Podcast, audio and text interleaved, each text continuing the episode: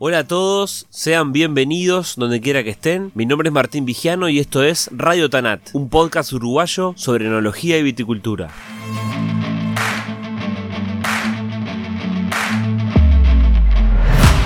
En este episodio viajamos a San José para conocer la historia de un referente para muchos en la actualidad del sector. Creció junto a su abuelo y aprendió a amar la viña desde muy chico. De joven tuvo el deseo de estudiar arquitectura o derecho, pero sin pensar demasiado se metió en agronomía. Ninguno de sus hijos ha decidido continuar en el rubro, pero él sigue proyectando el futuro con nuevas plantaciones anuales, atendiendo a las demandas del mercado y de la bodega que le compra la uva. Pragmático, conversador y siempre con una sonrisa. Hoy en Radio Tanat les presento a Federico Bachino.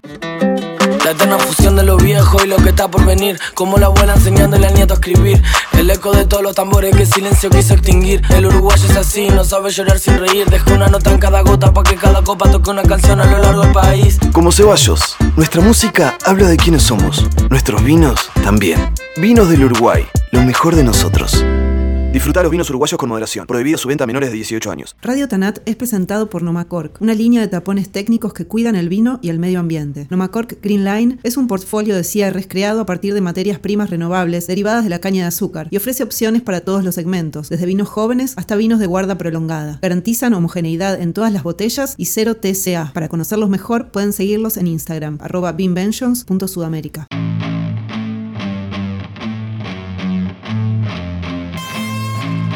Bueno, Federico, muchísimas gracias por aceptar la invitación y de recibirme acá en tu casa, en San José, en el establecimiento Don Del Miro. ¿Cómo andás?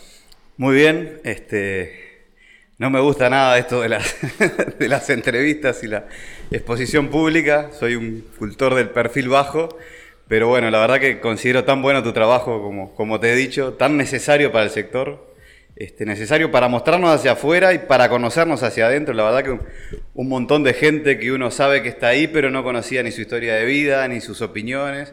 Este, y, tengo este, adicción a, estos podcasts que todos los domingos de mañana me, me, agarré la costumbre de escuchar y los espero con ansiedad. Bueno, muchísimas gracias. Y eso me, me, me pones un desafío, porque bueno, si sos oyente de Radio Tanat Seguramente alguna vez pensaste qué responderías vos a las preguntas típicas. Pero bueno, eh, no podemos obviar el, comienzo habitual que con una introducción, si bien vos sos un, técnico de mucha trayectoria, este establecimiento tiene mucha historia y la gente del sector lo conoce y sabe eh, a qué se dedica la familia, qué hace y, qué, recorrido tiene. Contá un poquito de la historia del establecimiento y la tuya personal, Federico. Bueno, este, Sí, la historia del establecimiento es bastante eh, atípica, diría, este, para otras historias que he escuchado. Este, si bien viene de una tradición familiar, la familia empieza en esto de una manera bastante insólita. Mi abuelo, hijo de inmigrantes gallegos, este, Delmiro González Casal, decide estudiar agronomía, cero relación con el campo, el padre era sastre, la madre ama de casa, bueno. Y él este, hace agronomía y se va para, apenas recibió, se va a trabajar para allá, para Salto y Paysandú, en áreas ganaderas y nada que ver con esto. En unas vacaciones en Montevideo tenían un grupo de cinco amigos que eran como hermanos y había uno con grandes problemas económicos este, y le iban a cortar la luz. Estaban sentados, siempre me hacía ese cuento mi abuelo, en una mesa en el, en el jardín que tenía un parral arriba. Y uno de ellos miró para arriba y dijo, hagamos vino. y te damos una mano. Bueno, así surgió, insólitamente eso fue bien, bien, bien y cada año más, hasta que llegaron a tener una de las bodegas más importantes de América del Sur. Yo vi las fotos del estadio centenario entero, que el único sponsor era Busí, la bodega Busí, este, con una genial frase de aquel entonces que decía, dígale sí a vinos Busí. Increíble. Y bueno, así arrancaron esa bodega, después se fueron saliendo socios, terminaron tres, después terminaron dos.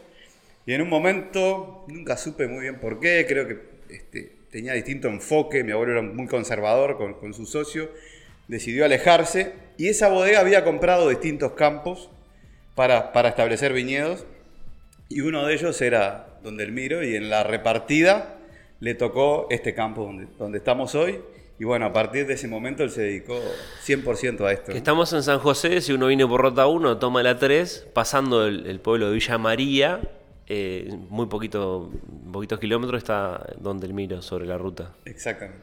¿Cuántas hectáreas son y, a qué se dedican? Porque en realidad, además de viticultura, vos tenés otros emprendimientos. Sí, este, en viñedos estamos en las 60 y largas, 70, algo así. Este, y bueno, después se hace ganadería, agricultura, de, todo un poco, pero la verdad es que donde el miro es este, viticultura. Este, la pasión, la vida de mi abuelo fue siempre la viticultura y bueno, y en, gran parte la mía también. Bien.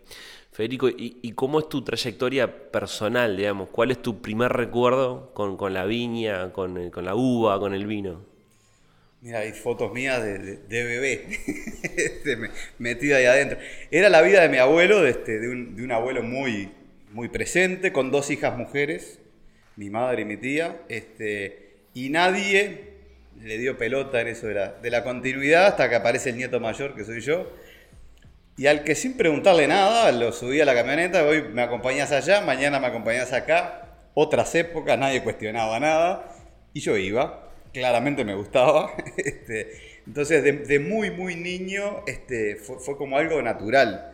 Este, mi recuerdo más, viejo son las siestas en, las vendimias, en la época que se dormía la siesta, este, que eran muy largas y sagradas y nadie podía despertar a mi abuelo ni acercarse a la casa.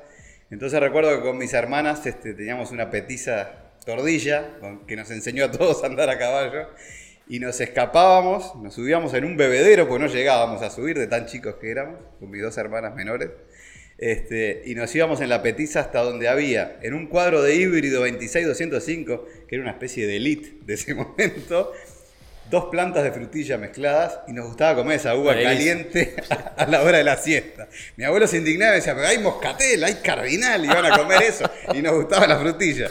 Este, no nos podíamos bajar del, caballo, había que agarrar los racimos arriba, si nos bajamos ya nos subíamos. Y eso que era una petiza. Este, ese es casi que el recuerdo más viejo, pero después, todas, todas mis vacaciones, todo yo fui criado, estudié en Montevideo, pero siempre era venir acá, quedarme el mayor tiempo posible. Recuerdo una vez este, que, la, mala noticia era que empezaban las clases. Yo me iba el domingo antes que empezaban las clases y siempre me perdí al final de la vendimia. Y una vez no sé qué epidemia de qué había y se, cancelaron 15 días el inicio de clases y fue la mejor noticia de mi vida hasta hoy, quedarme y terminar una vendimia. Este, así que bueno, es mi vida. Seguro. Vos sos ingeniero agrónomo, Federico. Y con, bueno, con todo esto que me contás, con la pasión, con el cariño que lo recordás, me imagino que fue natural querer dedicarte al, campo o a esta actividad. ¿Tuviste alguna fantasía de otro oficio? ¿Alguna vez pensaste en, no sé, arrancar por otro lado o no? E, era como, era como natural, era como obvio, era como que la familia me necesitaba, pero tampoco sentí nunca esa presión. Este, mi abuelo me llevó con mucha calidad. este, y sí recuerdo cuando llegó el momento ese que tenés que decidir por quinto o sexto año de liceo, no me acuerdo bien, este, que estaba dudando que arquitectura, que derecho, cosas que me hubieran gustado y me hubieran hecho inmensamente feliz porque hasta hoy me, gustan mucho las dos. Este, pero sin pensar demasiado terminé en agronomía, sin pensar demasiado me recibí y acá estoy. Está bien. ¿Y tuviste alguna experiencia profesional en otra empresa, acá, en el exterior? ¿O fue natural la incorporación a la, familia? Este, es, es, es también bastante este, diferente a, lo usual, lo mío. Este, yo empiezo a, acompañar a mi abuelo, ya te digo, a, desde niño tener capaz que más responsabilidades de, lo habitual para, para esa edad, porque estaba el lugar, porque él quería salir, porque era grande porque nos estimuló mucho a, desarrollarnos desde chicos. Él creó como datos este, y dividió, el viejo viñedo este, y nos puso a todos los nietos desde niños con su viñedito propio, este, que él nos ayudaba en la gestión, pero era propio y influíamos en la toma de decisiones, etcétera, etcétera. Entonces como que nos fue haciendo empresarios casi sin darse cuenta. La vida fue bajando al resto, tomaron otros rumbos, por H, por B, por lo que fuera, y el que siempre este, siguió fui yo. Entonces, este, desde antes de entrar a la facultad, desde el liceo, incluso me acuerdo que me tomé un año este, entre el liceo y facultad para estar acá full time 100%, y después durante toda eh, la facultad trabajé acá, tomé decisiones, este, y, fue como un proceso natural. Me recibo, me caso y me vengo a, vivir acá. Hago un poco el, camino inverso. Este, me vengo de la ciudad, fui criado en Montevideo, en Carrasco, en colegios muy buenos, pero bueno, decidí venirme acá. Era una empresa con problemas, con, con, deudas, con la reconversión atrasada. este, y bueno, empiezo a trabajar acá este, medio naturalmente este, y mi abuelo seguía insistiendo en que se quería bajar. Y a tal punto, ya, ya no era el empresario al frente, pero a tal punto que un día también me dice que, quería venderme la tierra, este, porque ya estaba en una edad que no quería correr riesgos y demás. Este, no sé cómo voy a pagar la deuda de la explotación y querer ¿Vos con qué edad en ese momento? Y 27 años tenía yo. Este, era la verdad que hoy me veo como, un niño. Pero bueno, este, nos, me acuerdo que él se asesoró este, y me convenció. Hay una figura jurídica muy interesante que nadie usa en Uruguay que se llama renta vitalicia, Este, donde se paga una renta mucho más cara que una renta habitual, pero que va quedando como un pago a cuenta. Y bueno, este, los últimos años este, de él fueron así, viviendo de esa renta vitalicia que por suerte pude, pude cumplir con mucho, mucho esfuerzo y bastante osadía. Este, pero el, el establecimiento no era casi rentable y además tenía que pagar esa cuenta. Este, entonces, ¿Y cómo eh, ahí surgió lo de salir a trabajar afuera. Dije, bueno, no hay forma, este, tengo que encapsular esto, que se mantenga, que vaya creciendo y traer recursos de afuera.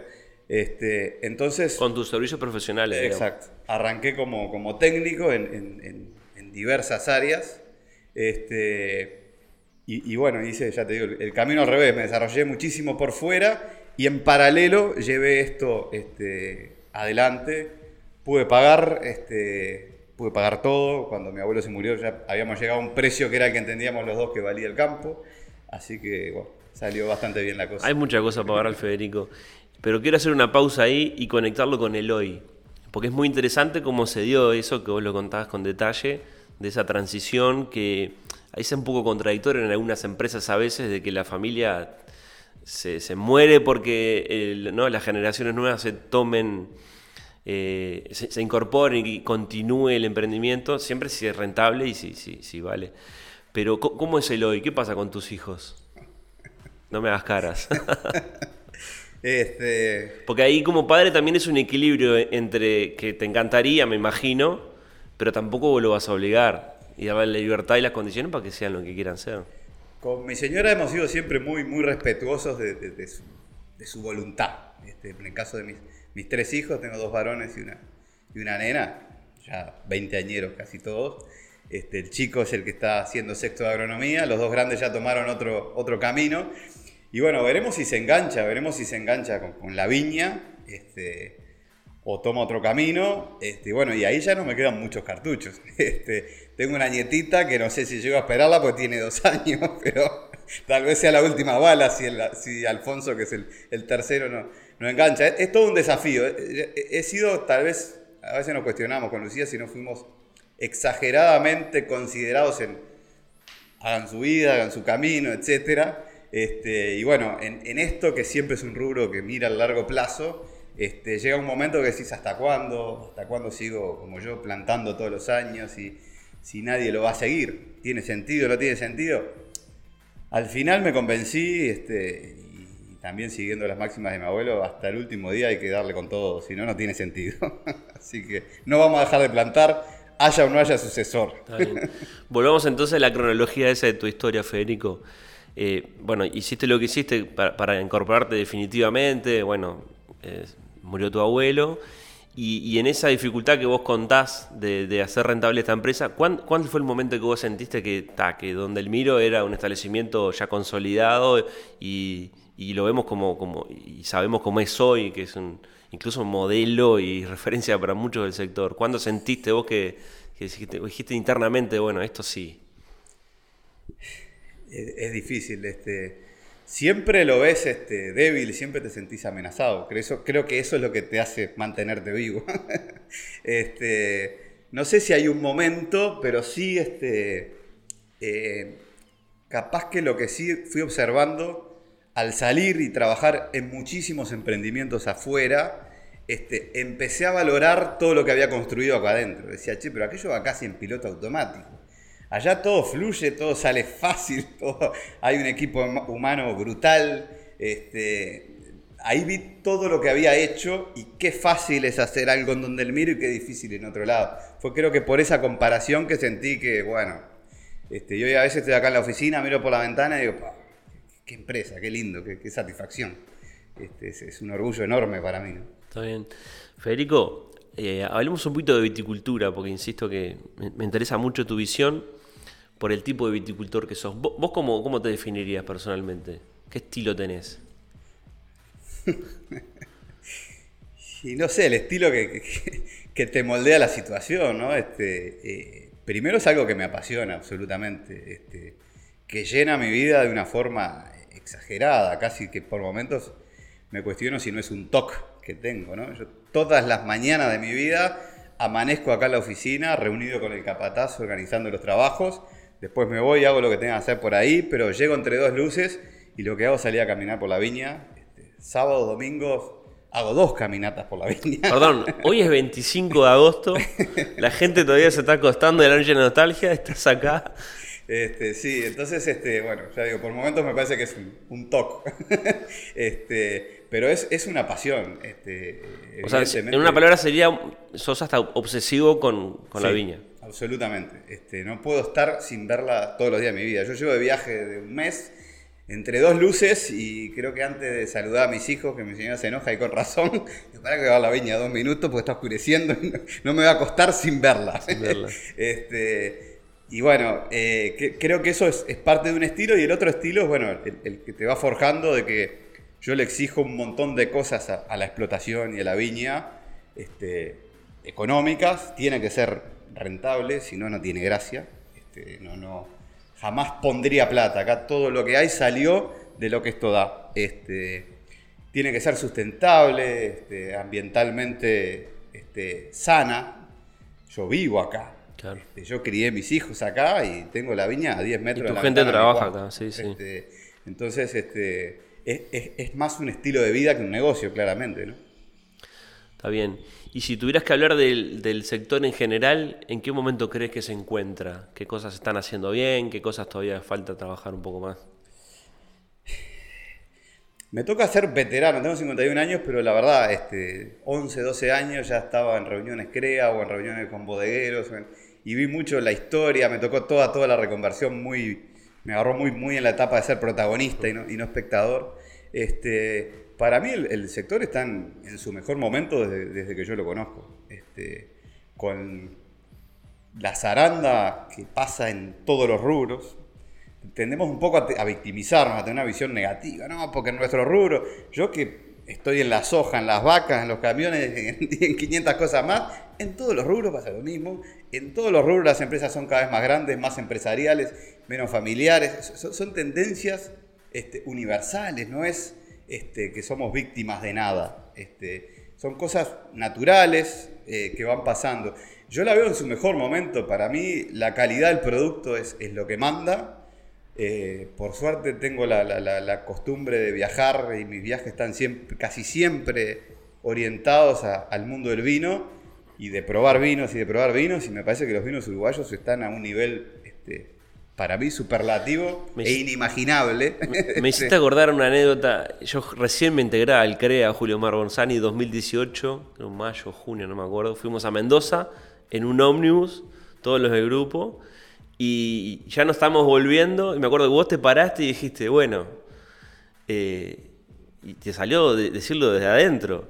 Los vinos estaban buenos, dijiste vos lo que probamos, que estuvimos en Mendoza, en las bodegas más importantes, pero no tenemos nada que envidiar nada, ni en, las bodegas, ni en los viñedos de las mejores viticulturas del mundo, pues el desafío ambiental nos lleva a eso y hemos logrado una cultura de viticultores de élite absolutamente, donde vayamos. Es raro que en un viñedo veamos algo que nos delumbre o en una copa veamos algo que digamos esto jamás lo vamos a poder hacer.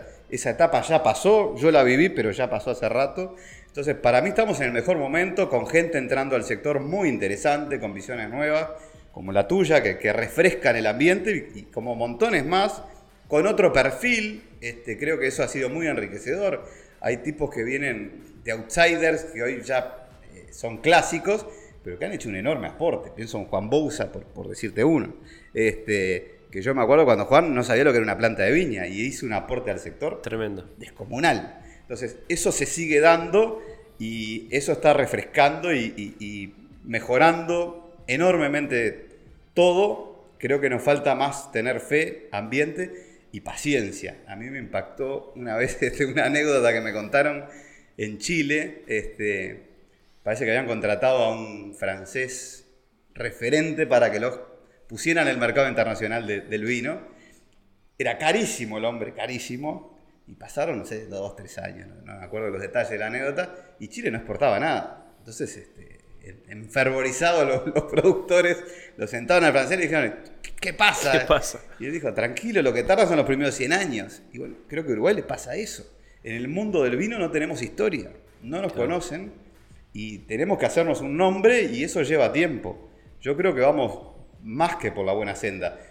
Para vidas humanas se hace largo este, y a veces es difícil de, de- de decir hasta cuándo esperamos, pero creo que vamos por la buena senda. Ya le digo, ya te digo, para mí la calidad del producto es la, es la que habla y ahí estamos muy bien posicionados. Está bien.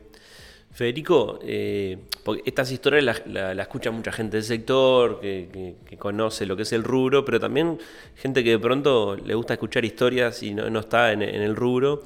Entonces, me parece muy interesante que vos expliques porque vos sos viticultor estricto, ¿no? Es decir, no, no, no, no sos industrial, no elaborás vino, por más que has incursionado y tenés tus- propios vinos, pero para la familia. Eh, ¿cómo- ¿Cómo le explicarías a la gente que no, no, logra entender, que solo ve el producto final en la góndola, en la mesa de su casa, el vino? ¿Cómo es ser viticultor nomás? Es todo un tema. Eh, no sé las infinitas veces que me han dicho, ¿cómo no tenés bodega? bueno, eh, primero porque no lo siento, me siento este, viticultor. Este, me gusta llegar hasta lo que sale de la tierra y no me considero capaz de la siguiente etapa. Este, en lo industrial, pero además me considero el peor vendedor del mundo. Este, soy una persona a veces este, sincericida y creo que salir a vender mi vino y elogiarlo a un cliente sería incapaz. Este, entonces, por esas razones nunca, nunca di ese paso. Sin embargo, ser un viticultor desprotegido es difícil y bueno, y eran de los grandes problemas que, que- que tenía este- esta, esta empresa en sus, en sus inicios, hasta que construimos una relación este, para mí maravillosa y, y- y que en gran parte explica que hoy yo esté acá todavía como, como empresario y como viticultor, que es la relación que tenemos con, con la familia Deicas y, el establecimiento Juanico, ¿no? O sea, en, en base a eso es que yo trabajo tranquilo y duermo tranquilo. Me siento protegido, cuidado, valorado. Claro. Este, y es eh, realmente el, el motivo de existir hoy. ¿no? Claro.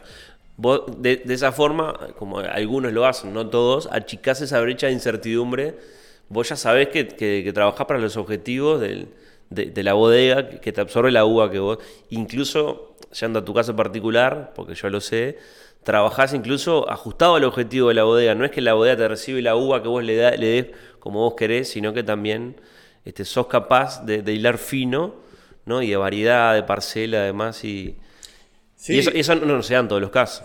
Puede ser. Yo, la verdad es que eh, nosotros le vendíamos desde principios de los 90 algunas partiditas de uva. Me acuerdo en un viaje que hicimos con el CREA, no sé si 96 creo que fue, a Francia, y estaban raleando, todo, era una locura. Este, y Fernando Deicas este, fue con nosotros a ese viaje, porque era, este, es miembro del grupo CREA, este, vino y me dijo, ¿vos te animás a hacer eso? Este, él, él a mí me había cautivado mucho su, personalidad en ese viaje. Este, me parecía lo que después comprobé, que es además de un gran tipo, un, un empresario brillante que ve varios pasos por delante. ¿no? Y yo intuitivamente dije, si esta persona me plantea esto es porque la cosa va por ahí. Este, y me acuerdo que probamos en una hectárea de Merlot. Hicimos los raleos y todo. Venía mi abuelo y me decía, estás loco. Era la contralógica de toda la viticultura que habíamos tenido hasta, hasta ese momento. Y bueno, esa experiencia salió muy bien y a partir de ahí fue un casamiento en el mejor de los sentidos con, con la familia de Icas, este, que terminamos, este año vamos a cumplir 25 años que le vendemos el 100% de la producción a, ellos. No tuvimos en 25 años una diferencia ni un sí ni un no, ni en los precios, ni en las calidades, ni en... Estamos absolutamente alineados, yo me siento parte de ellos. Ellos son muy exigentes, muy, muy exigentes, y eso a mí me ha hecho mucho, mucho mejor. Este, yo les agradezco permanentemente ese nivel de exigencia y entiendo que estamos en el mismo barco. Ellos son muy, muy generosos conmigo en, en- en compartir, che, qué buena que está esta uva, qué bueno que está aquello. Ojo, no vayas por ahí, anda más por acá. Y bueno, tenemos ya un grado de confianza, de amistad, este, de contar mutuamente uno con el otro, este, que, que yo realmente me, me siento una parte, atre- atrevidamente me siento una parte de ellos y, y cada vez que veo una botella de, de Familia Deicas de Don Pascual, lo que siento es orgullo y pertenencia. Está bueno eso. Está bueno porque a veces eh, también lo que cuesta, ¿no? Desde que el que produce la uva, el, el viticultor estricto, al no tener la, parte final del, proceso hasta el vino, no- le falta ese sentido de pertenencia. Vos lo tenés. Sí, creo que es, es- es parte de... Fernando también es un tipo muy franco, muy sincero, a veces puede pecar por duro, pero en el fondo te hace bueno. Este, y creo que hablar siempre los dos así con esa este, franqueza y transparencia, porque además yo sé sus números, él sabe los míos, no hay misterios acá, no hay cosas raras. Este, en años muy buenos, de pronto hay gente que vende mejor que yo, pero en años muy malos yo siempre vendo mejor que el resto. Y bueno, se trata de eso, de, emparejarnos. Este, yo ya van tres generaciones de Deica, hoy estoy con Santiago, pero también traté con Juan Carlos, siempre estuvo Fernando en el medio. Y bueno, yo me siento como en mi casa, no solo con la familia, sino con todo el equipo de trabajo, enólogos, agrónomos. Han sido, han sido, son todos parte de mi vida. ¿no? Está bien. Federico, bueno, volvemos al principio. Vos que sos oyente de Radio Tanat, sabés que algunas preguntas se vienen. Te quiero preguntar de de una buena y una mala, ¿no? Empecemos por la mala.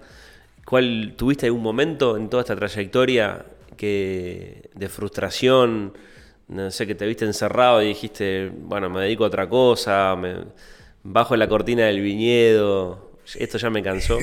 El me dedico a otra cosa siempre, ¿no? O sea, siempre fue, eh, yo siempre digo, yo no soy este, de los O, hago esto o aquello, sino soy de los I, hago esto y aquello, ¿no? Siempre fui sumando actividades sin dejar ninguna. Este, momentos de decir que dejaba, que, que- que- sentía que podía dejar esto, no, esto es, es- es mi vida, este, es incuestionable, es mi ADN, no, no sería negarme a mí mismo. Pero algún golpazo, Terribles, terribles. Este, lo que fue la vendimia 2014 era algo eh, que era casi tragicómico, ¿no? Porque era todos los días 80 milímetros, 100 milímetros, y, y paraba un día y llovían 5. Este, en esos momentos vos decís, pero esto estamos yendo contra natura, esto, ¿qué estamos haciendo? Después me ha pasado en todos los rubros, me ha pasado en todos los rubros. Entonces, este, no es tan así como nos creemos. Tenemos una tendencia tan a victimizarnos los viticultores que es terrible. Este, ese fue terrible. Después me acuerdo de una helada que me tocó solo a mí. Este, creo que fue 2008, 2009. Mi abuelo murió, en el 2007, entonces ya no, no tenerlo como soporte anímico siempre era duro. Este, y una helada terrible. Yo me había ido a trabajar con ganado en un campo arrendado en Flores y me llama el capataz, que es como mi hermano acá. guerrita. Guerrita, este, es, es también parte de mi vida, este, y me dice, che, una helada terrible. Yo no vi helada, bueno, fue una helada negra este, que pegó solo acá y fue tremendo, nos llegó más de la mitad de la cosecha. Este, al año siguiente le cayó a todo el mundo y no acá, y la uva valía cualquier cosa. Entonces, esto siempre da revancha. Nunca es tan malo como parece, nunca es tan malo. Cuando ves y caen los 100 milímetros y todo, tu cerebro hace un ejercicio mental de, de intuitivo de decir, no cosecho nada, y no es así. Cosechas un poco menos, un poco peor, pero no son escalones tan grandes como tu mente hace todo ese ejercicio. Este, después la verdad nunca es tan dura, como nunca es tan buena en los momentos buenos, ¿no? Este, el mundo siempre, la vida es mucho más gris. Este, y bueno, eh, hay que tener la templanza. Con los años, cada vez esas cosas las relativizás porque ya las pasaste. Las primeras heladas, Claro. las primeras lluvias, todas son terribles, parece que te vas a morir. Después, acá seguís y bueno. No, de hecho, no sé si compartís, por lo que decís, creo que sí, que en los últimos años el avance que ha habido de estudio, de tecnología, ¿no? de, prepararse para lo peor, como hace el viticultor todos los años, ya los años malos y los años buenos, como lo acababa de decir, los malos no son tan malos, los, buenos son... Y el efecto baño, que es una de, las grandes condiciones de la viticultura en Uruguay, sí que está, pero tampoco son saltos abruptos. Sí, sí, la, tecnología, el manejo, los motricidas, un montón de prácticas culturales que afinamos y, adquirimos este, van, van atemperando eso este, pero después, bueno, uno mismo este, está, en la visión. A mí me gusta muchísimo una frase que hay en la posta de Baimaca, donde a veces tenemos reuniones creas, cuando entras que dice, aquí estás en el hoy que tanto te preocupó ayer. Y bueno, uno dice, voy a perder la cosecha. no, no la perdés, baja un poco y la vida sigue. Está bien. Y Federico, bueno, contame la buena. ¿Cuál fue un momento, un día, un ratito que vos dijiste, por, por esto eh, vale la pena todo? Sinceramente, son todos los días. Este, para mí cada mañana abrir la puerta de mi casa y el aire fresco del verano o frío del invierno es, decir, qué suerte tengo que hoy voy a trabajar en la viña. Este, y cada atardecer que por rutina me agarra caminando en la viña todas las tardecitas, este, pienso exactamente lo mismo. Pero bueno, pero esos momentos que te llenan es, cuando justamente cuando desde Juanico me dicen, che, vino este, tal técnico, tal periodista y quedó fascinado con el vino de tu Petit Verdot, de tu Pinot Noir, de este, ir corriendo, conseguir una botella, probarlo y decir. ¡Qué bien que salió esto! Este, eso te, llena el alma, ¿no? O sea, no, te guardas un, día, un momento, sino que disfrutas el camino. Disfruto el camino, absolutamente, y con los años cada vez más. Cada vez más. Es, eso. Está bien. Federico, ¿cuáles son tus referentes? Ya, has nombrado a alguna gente, a Fernando Dedica, pero ¿a quién, ¿en quién en este momento de tu vida, ¿a quién vos mirás, repetás, seguís? Es muchísima gente. Este, primero tengo que empezar con mi abuelo. Este, cada dos por tres me, encuentro hablando solo en esa caminata y estoy hablando con... No, aquí... Perdón. Este, con mi abuelo absolutamente. Más que abuelo, mi mejor amigo y siempre presente. Y después este, en, este sector la lista es interminable. Este, el gran maestro fue Julio Mar Borsani. Este, es unánime. Me agarró de niño y mucho más allá de la viticultura, la vida, la ética profesional. un despegado. contame una frase, una enseñanza de, de Borsani, algo que, más allá del viñedo que, te era, quedó. Era el todo, ¿no? Vos llegabas con Borsani y, tenía la capacidad de llegarle al técnico más encumbrado que venía del exterior y, deslumbrarlo, al tractorista que estaba con el cárter roto rezongando, este, a todos. Entonces, e, ese trato humano, este, la apuesta a los jóvenes, la apuesta al sector, vamos, me venía a buscar sábado de tarde, este, totalmente fuera de su actividad y de sus honorarios. Y, che, vamos que me dijeron que hay un viticultor no sé dónde, a ver si lo podemos arrimar al movimiento CREA, pues está muy perdido. Esto es mágico, este hombre. Eh, eh, eh, la verdad que es un referente absoluto. Después este, Julio me acercó mucho a Luis Púa, un tipo hiper generoso conmigo, que, siendo yo un niño y él un referente, me agarró la mano y me, me llevó. Este, Gustavo Blumeto, técnico para mí top. Néstor Merino, sin palabras. La verdad que, no, existe gente de ese nivel en, ningún sector. Néstor es algo único, que combina además lo de Omar, ¿no? Este, no solo el técnico, sino la gente, la, persona. Este, y puedo nombrar, debería nombrar infinito, Ricardo Varela, Felipe García, Vasco Bizarreta, monstruos, Ricardo Sanguinetti, tipos que, estando con ellos, solo de verlos eh, te van contagiando, te van haciendo mejor sin que vos te des cuenta. ¿no? No quiero nombrar más porque me voy a olvidar de miles y, la verdad que está lleno de talento este sector. Está bien. Federico, eh, mirando un poquito para adelante eh, y viendo lo que está pasando hoy como grandes novedades, vos lo, mencionaste al pasar hoy, el asunto de la, viticultura sostenible. ¿Cómo te sentís en, ese programa o en ese concepto, más allá del instrumento que se está generando? ¿Y qué futuro crees que, tiene eso y si, va a ser importante?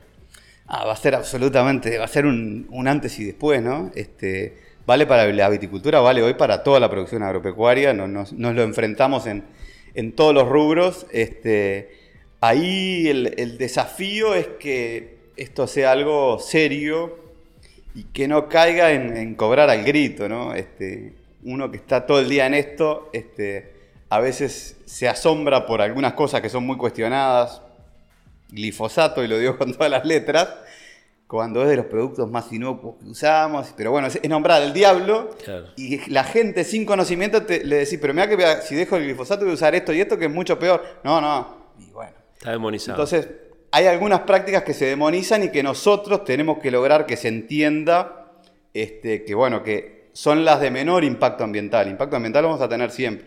Pero después como política del sector, como política de país, es absolutamente esencial. Eh, en el grupo CREA lo hacemos desde, desde siempre, naturalmente, de las cosas de Borsani, de la visión en los 80 y en los 90. Él venía con las noticias pre-internet che, en Francia no se puede usar más tal producto, así que no lo vamos a más. Pero acá se puede, flor de herramienta, es barato, no lo vamos a usar más. Entonces, este, en el CREA traemos esa inercia de, la, sustentabilidad, de hacer las cosas bien ambientalmente desde siempre. Yo por eso creo que nos cuesta muy poco este, adaptarnos ahora a esto. Está bien. Otra cosa que, vos haces y, sos referencia también para, el sector, para el grupo CREA desde luego, es esa, esa decisión de, todos los años plantar algo, ¿no? por lo menos planteártelo, capaz que hay un año para hecho pero no lo haces, pero, pero sí eh, rejuveneciendo el, viñedo. Lo que te quiero preguntar es, ¿cómo ves el parque varietal de, la viticultura uruguaya? Que hoy, hoy hay algunas novedades, cosas que están incorporando, pero en general, hoy, ¿qué crees que está bien? ¿Qué cosas sobra? Sí, es, este, es un poco una obsesión para mí, porque bueno, la decisión de las variedades a plantar es, algo definitivo y que te va moldeando este, sin marcha atrás. Entonces, este, errarle es realmente complicado.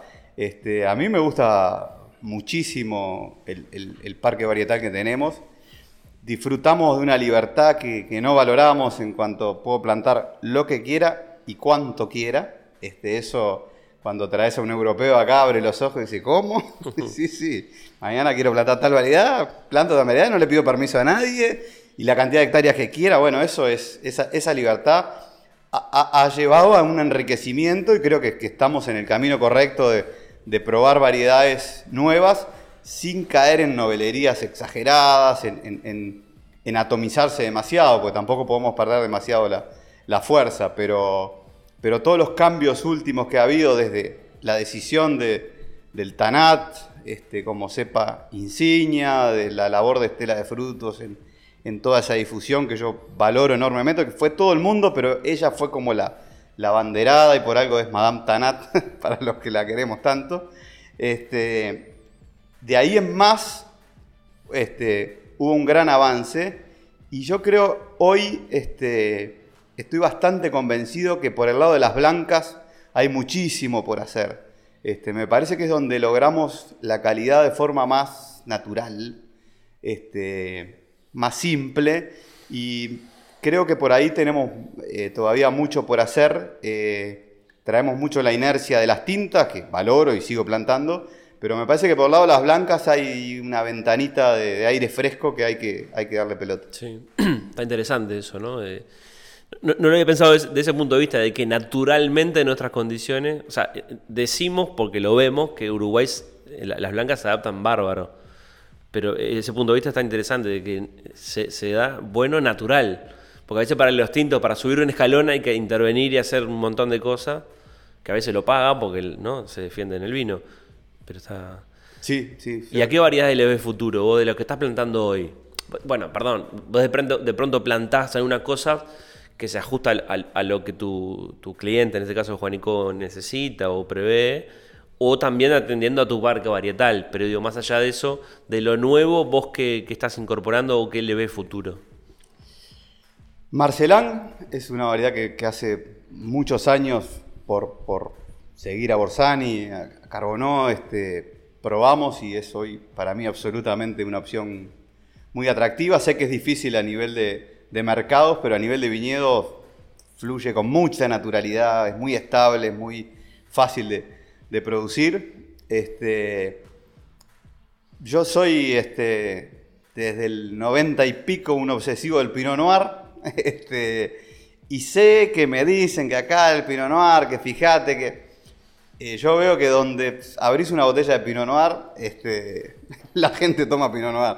Este, ya te digo, desde el 92, este, para nosotros ha sido, ha sido una variedad como insignia, igual que el Petit Verdot. Son de las que más valoro. Ahora estoy viendo la posibilidad de la harina Arnoa como, como innovación.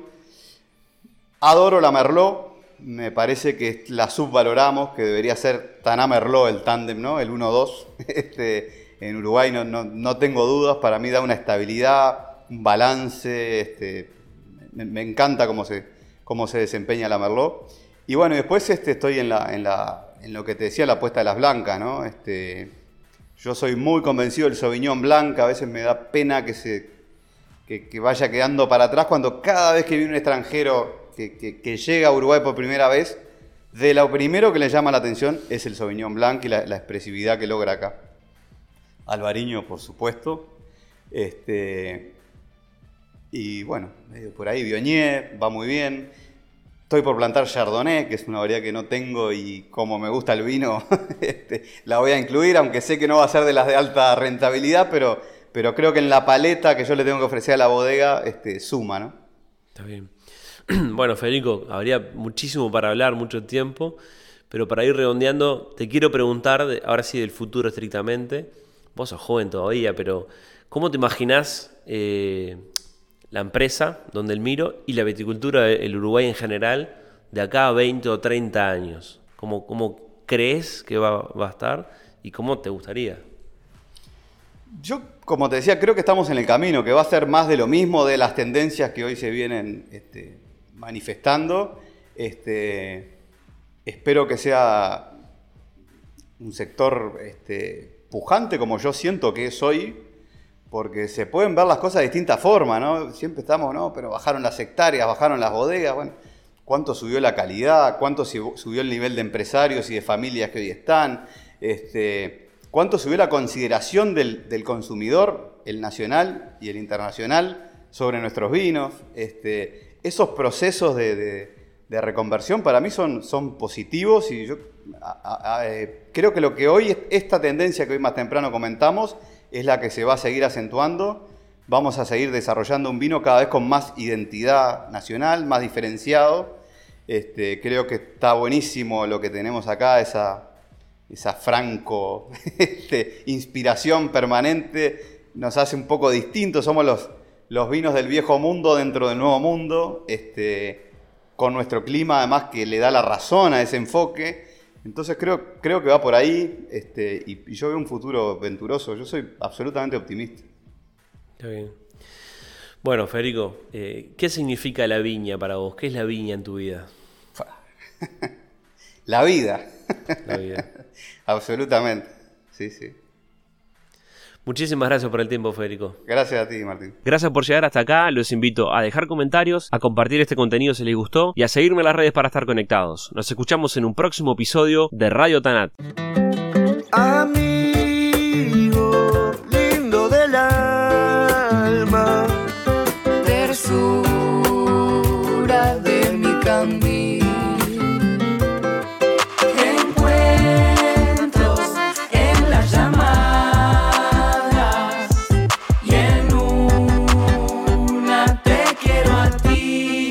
Eterna fusión de lo viejo y lo que está por venir. Como la abuela enseñándole al nieto a escribir.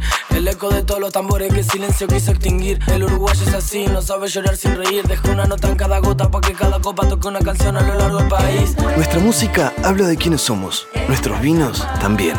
Vinos del Uruguay, lo mejor de nosotros. Disfrutar los vinos uruguayos con moderación. Prohibida su venta a menores de 18 años. Radio Tanat es presentado por Nomacork, una línea de tapones técnicos que cuidan el vino y el medio ambiente. Nomacork Green Line es un portfolio de cierres creado a partir de materias primas renovables derivadas de la caña de azúcar y ofrece opciones para todos los segmentos, desde vinos jóvenes hasta vinos de guarda prolongada. Garantizan homogeneidad en todas las botellas y cero TCA. Para conocerlos mejor pueden seguirlos en Instagram, arroba